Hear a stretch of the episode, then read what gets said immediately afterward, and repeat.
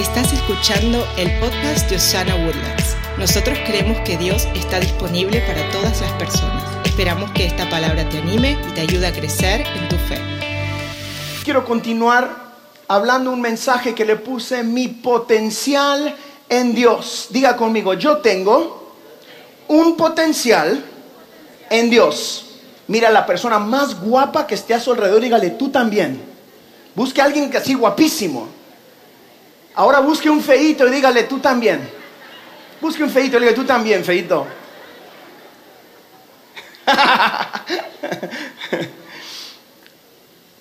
Porque Dios usa a todas las personas, ¿verdad? Feitos digan amén.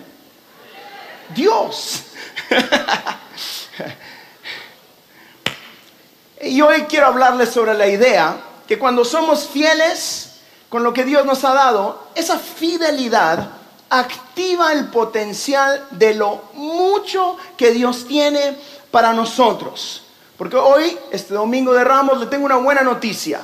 Dios tiene algo grande, algo poderoso y más íntimo en su presencia para cada uno de nosotros. Dios tiene un más para ti.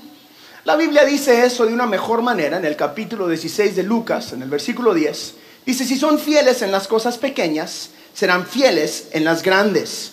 Pero si son deshonestos en las cosas pequeñas, no actuarán con honestidad o honradez en las responsabilidades más grandes. Los seguidores de Jesús somos llamados a vivir por fe y creer en el potencial que Dios tiene para nosotros. ¿Cuántos creen que Dios tiene un potencial para su vida? Pero la verdad es de que muchas veces en nuestra vida pasamos momentos donde lo que vemos o lo que estamos experimentando no tiene mucho sentido o es diferente a lo que esperábamos. Yo sé que hay muchos de nosotros que estamos sentados acá, que estamos pasando por tormentas. No le voy a pedir que levante su mano, pero si yo hiciera ah, algo por el estilo, muchos de nosotros, si fuéramos honestos, levantamos la mano y decimos, Harold, yo tengo mucho potencial en Dios, tengo una promesa de Dios, pero la verdad es que estoy pasando un tiempo difícil. Yo me atrevería a decir de que esos pueden ser momentos espirituales o dificultad espiritual, dificultad financiera, dificultad emocional, cualquiera que sea. Pero todos en algún punto pasamos tormentas difíciles. Si no has pasado una, sigue viviendo porque la vas a pasar. Manténgase vivo y va a pasar una tormenta. De lo que quiero hablarle hoy es qué vas a hacer en esos momentos de dificultad. Ah, es más fácil predicar, como dijo el buen filósofo, que todo va a estar bien.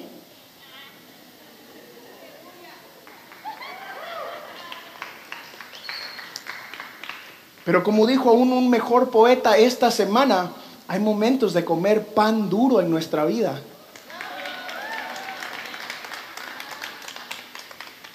La verdad es de que todos pasamos por esos momentos.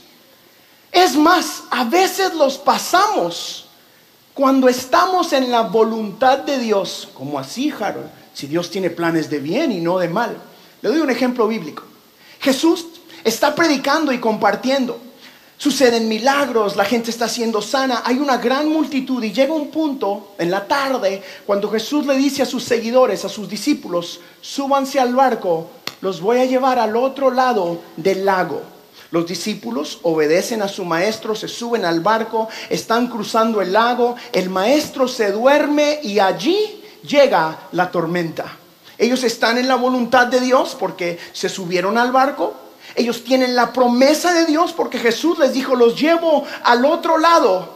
Y de repente se sienten abandonados. ¿Alguien ha estado ahí? Estás haciendo lo correcto, estás cumpliendo lo correcto y dices, ¿dónde está Jesús? Ay, se me durmió en la barca.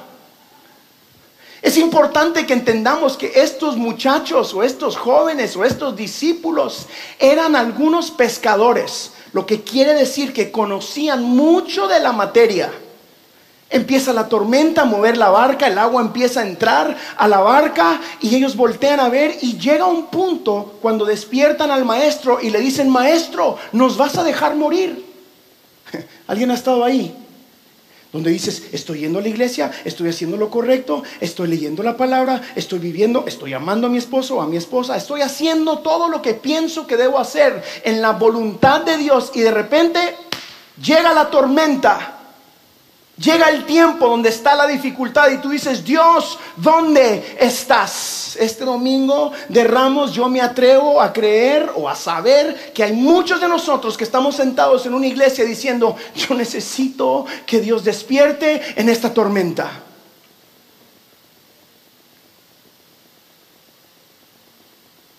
Hoy quiero recordarte que son en estos momentos de dificultad donde debemos declarar esas verdades bíblicas y recordar el potencial que Dios ha puesto, ha puesto dentro de cada uno de nosotros. Esas frases de caja que se hacen realidad en momentos de dificultad, porque hoy quiero decirte que no vivimos por lo que estamos mirando, sino vivimos por, vivimos por Segunda de Corintios, lo leemos 65 mil veces al año en las iglesias, ¿verdad? Versículo 5, eh, eh, capítulo 5, versículo 7. Vivimos por fe y no por vista. Nosotros tenemos una esperanza en Cristo Jesús. Tenemos la seguridad que Él está en control de nuestra vida, sí o no. Yo quiero creer que soy de esas personas que en medio de la tormenta se recuerdan, no, Jesús dijo que vamos a llegar al otro lado del lago. Tormenta o no tormenta, puedo estar firme en este momento de que esto solo es la preparación para mi vida, para experimentar un milagro. La tormenta te está preparando para lo que viene en un futuro para tu vida. Cuando la bendición es grande, la tormenta siempre es fuerte. Hoy quiero recordarte que en medio de la tormenta no estás solo. Diga conmigo, no estoy solo. Vamos, declárelo, no estoy solo. Quiero recordarte que Jesús quiere darte una esperanza, que Él quiere siempre ir contigo, que tú llegarás a tu potencial, pero el camino hacia tu potencial pasa por momentos de dificultad. Romanos capítulo 15, versículo 13 dice que el Dios de la esperanza los llene de toda alegría y paz a ustedes que creen en Él, para que rebosen de esperanza por el poder del Espíritu Santo. No dice por lo que están experimentando. No dice que tu esperanza viene porque todo está correcto o porque todo está perfecto o porque estás haciendo las cosas bien. No, es el poder del Espíritu Santo y su gracia y su favor el que te regala una paz que va más allá de lo que podemos vivir. Hay momentos de dificultad en nuestra vida que requieren de entrenamiento, que son el entrenamiento para lo que Dios viene hacia, para lo que Dios tiene para un futuro. Esta semana Elena y yo tuvimos el, eh, eh, eh, pudimos compartir con, mucha gente en Latinoamérica porque estábamos promocionando una nueva canción. ¿Cuántos la han escuchado? Se llama Creo en ti. Sí, amén. Gracias a los 32 que la escucharon. Después de que terminen de escuchar la de Pan Duro de Alex, váyanse a la de nosotros en el nombre de Jesús. ¿Viste cómo te tiro promoción gratis, de Es porque te amo. no, hermano, es que yo sigo escuchando la de Todo va a estar bien de Evans.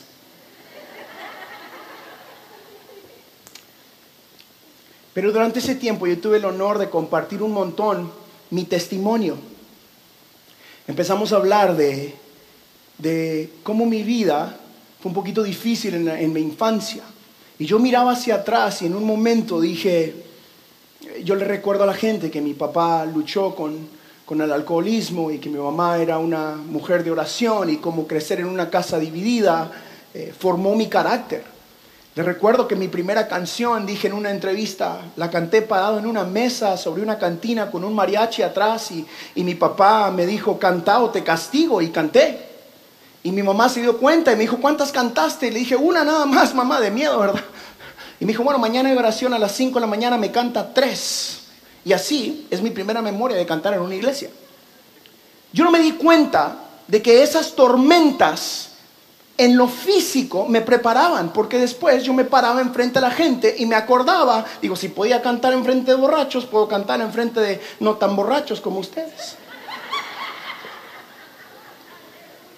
Usted se ríe, pero fue el entrenamiento Le cantaba a las cinco señoras viejitas que iban a cantar, que iban ahí a orar. Tres estaban dormidas porque era puro cuento. Se postraban en el altar y decían que estaban orando y mangos. Yo sé que estaban dormidas. Esa técnica ahí la aprendí yo.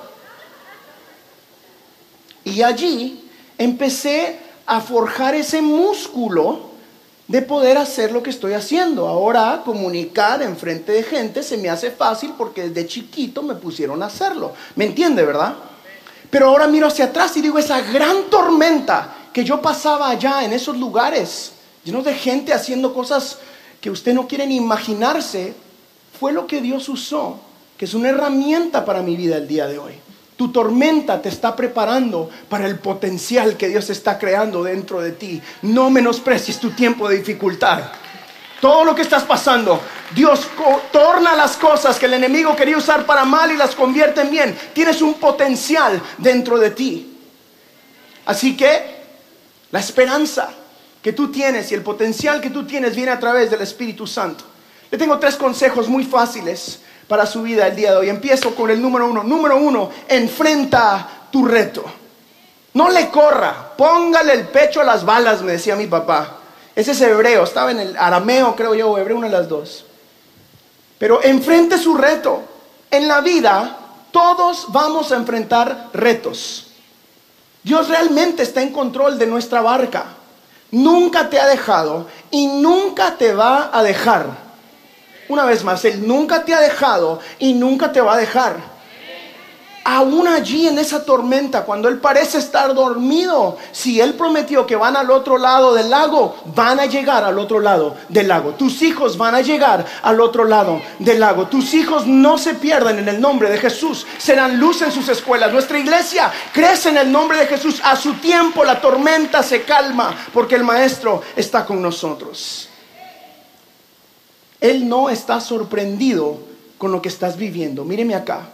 Yo sé que aquí en nuestra casa, o quizás ahí en las redes donde usted me mira, hay mucha gente que está pasando dificultades.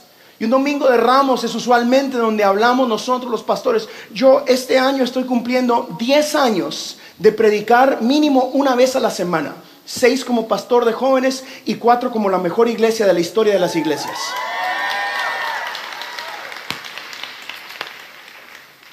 Y en el año número 10 le puedo decir una cosa. Nosotros los pastores, después de un tiempo de comunicar, nos convertimos en profesionales del púlpito. Y yo esta semana usualmente predico un mensaje que tiene que ver con la entrada triunfal de Jesucristo. Quizás usted nos está visitando y eso es lo que esperaba en un domingo de ramos.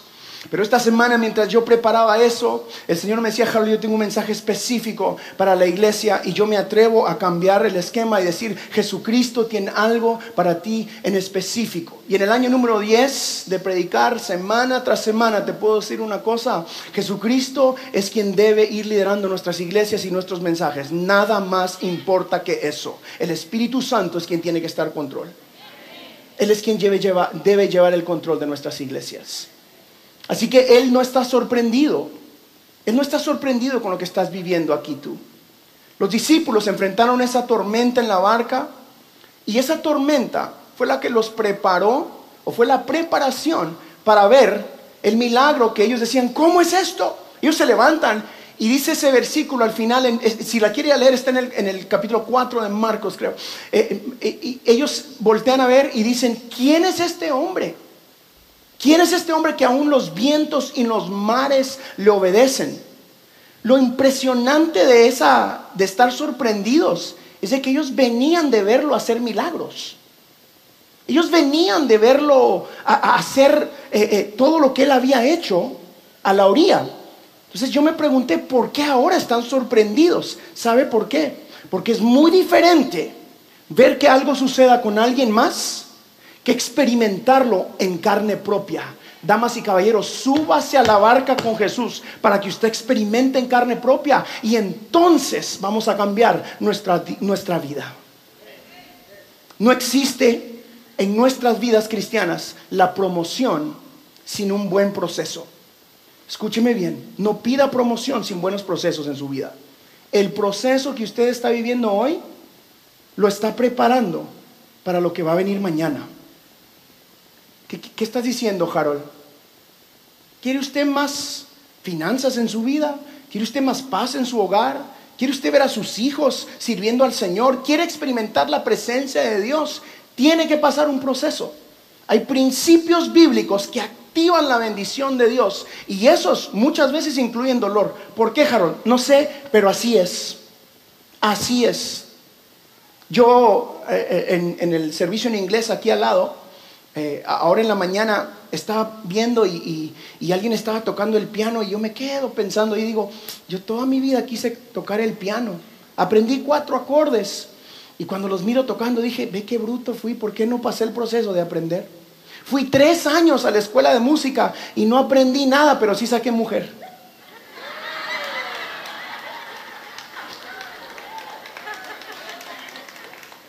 Lo que ella no sabía, que ese era el proceso de ella.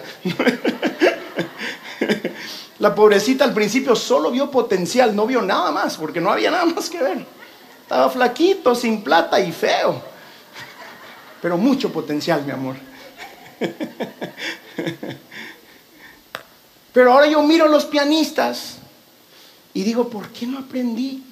Las ganas las tenía, creo que el talento lo tenía.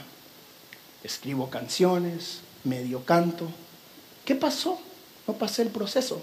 Me dieron cuatro semestres de piano y como hice solo lo mínimo, nunca aprendí bien. Hello, deje de estar haciendo lo mínimo en su vida, deje de estar haciendo lo mínimo en su negocio, deje de estar haciendo lo mínimo como papá o como mamá, deje de estar haciendo lo mínimo en sus finanzas sea generoso con la gente a su alrededor, sea generoso con su iglesia, sea generoso con su vecino, sea generoso con sus clientes, haga las cosas bien.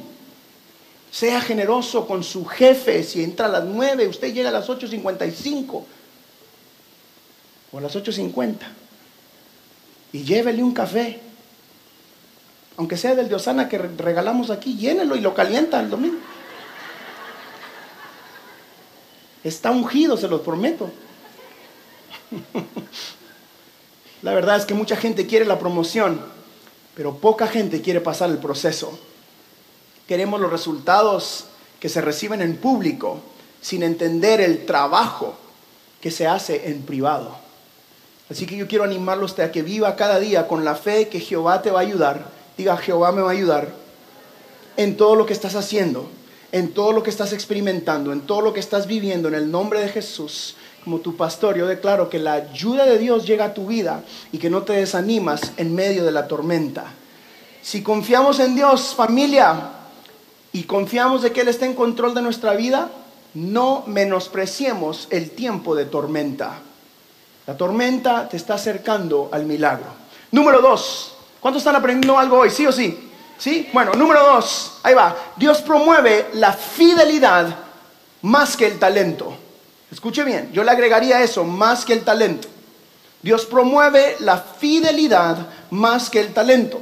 ¿Qué te estoy diciendo? Sé fiel con lo que Dios tiene, sé fiel con lo que Dios te ha dado, aprende y confía en medio de la tormenta. Dios no te va a dar más. Usted, los cristianos somos buenos para declarar cosas como esta. Dios no te va a dar más de lo que puedes aguantar, lo decimos a la gente. Y el pobrecito que está hecho pedazos dice, amén hermano, gracias. ¿Verdad que sí? ¿Cuántas veces alguien ha usado eso para el que está sufriendo o está, está enfermo o, se le murió el gato y usted dice, no, don't worry, God won't put more on you. y uno se siente así como que, Shh, no, hombre, el Harold no trae nada, yo soy pastor. ¿Ah? No, pero ¿sabe qué? Yo creo que eso incluye bendiciones también. Dios no te va a dar más de lo que puedes aguantar. Hace unas semanas mi hija cumplió 15 años, Cristal. Por eso tenemos más seguridad, tres gentes y compré dos pistolas más, gracias a Dios. Prueben a ver si no me bajo de la cruz, desgraciados. No se les olvide que yo crecí entre vacas y caballos, ¿eh? Estoy esperando para que les caiga bien a los desgraciados.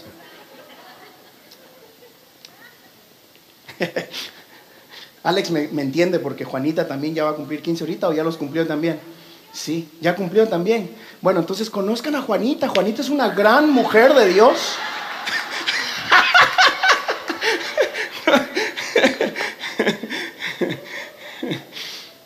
ya me desvié de la prédica. ¿Qué estaba diciendo? Algo de, Ah, sí, Cristal cumplió 15 y, y, hace unos días me dijo, papá, ¿cuándo puedo manejar? Um, y, usted sabe qué mal le hiciera yo si le entrego las llaves del carro ahorita, porque apenas maneja bicicleta. Y si yo le entrego el auto, que fuera una bendición, va a ir y va a causar un problema. Se puede lastimar ella o lastimar a otras personas. Creo que Dios hace lo mismo. Dios no te va a dar el auto que tú le estás pidiendo, o la bendición que tú le estás pidiendo, o la promoción que Dios, tiene para ti, o va a crecer tu negocio, o va a crecer tus finanzas, o va a crecer tu eh, modelo de influencia, lo que tú quieras, si tú no estás preparado. Claro que Dios no te da más de lo que puedas aguantar. Eso significa algo difícil o algo que sea una gran bendición. Tienes que tener la fe suficiente para creer en los procesos de Dios. Si eres fiel sobre poco, sobre mucho te pondré, dice la Biblia. Lucas capítulo 16, versículo 10, léalo conmigo. Dice, si son fieles en las cosas pequeñas, serán fieles en las grandes. Pero si son deshonestos en las cosas pequeñas, no actuarán con honradez en las responsabilidades más grandes. Por eso le digo que Dios no va a promover tu talento, Él va a promover tu fidelidad. Miramos talento y queremos resultado. Dios dice, dame fidelidad y yo te doy el resultado. Número tres, número tres, y esta me, gustó mucho porque esta es muy para Harold y espero que le ayude a usted y con esta vamos aterrizando el avión este domingo de Ramos. Número tres, entrega tu hoy y prosperará tu mañana. Entrega tu hoy y prosperará tu mañana.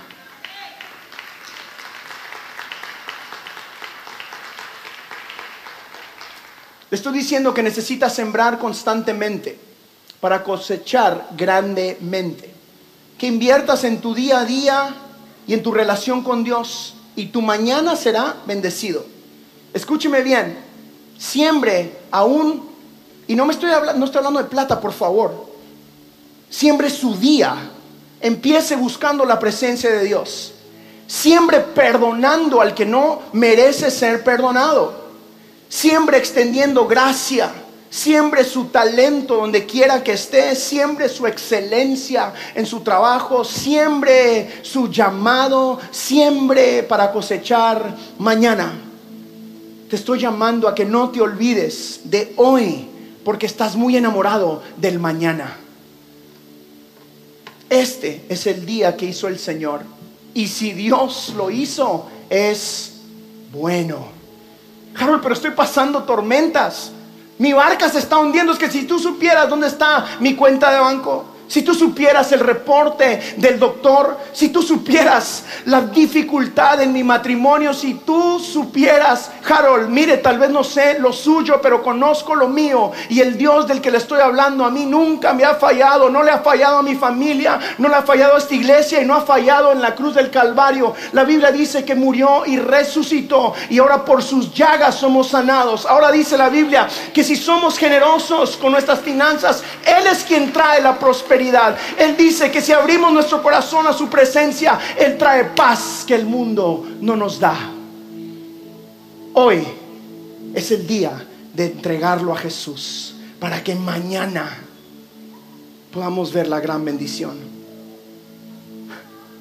La verdad es que muchos de nosotros estamos tan ocupados con cómo vamos a progresar o a mejorar la situación que nos olvidamos de que hoy es la preparación que Dios nos está dando para lo que Él quiere darnos mañana. Su futuro, igual que el mío y el de muchos de nosotros, está conectado a la tormenta. El milagro por el cual estás pidiendo, de alguna manera, está conectado a la dificultad que quizás estás viviendo. Porque si tuvieras todas las respuestas, no necesitas al Dios de la respuesta. Si pudieras ver exactamente lo que va a suceder mañana, no necesitas fe, necesitas mantenerte vivo.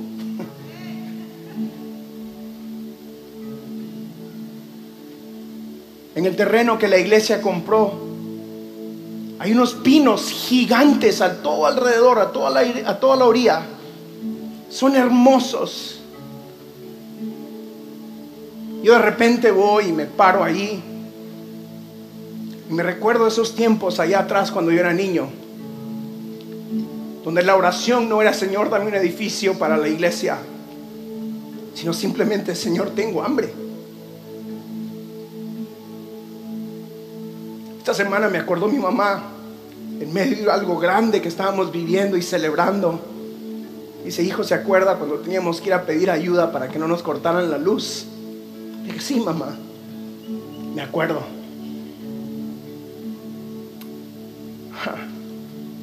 Y ahora, esos tiempos me permiten pararme aquí con toda la autoridad posible y decirte a ti, Jesucristo no abandona.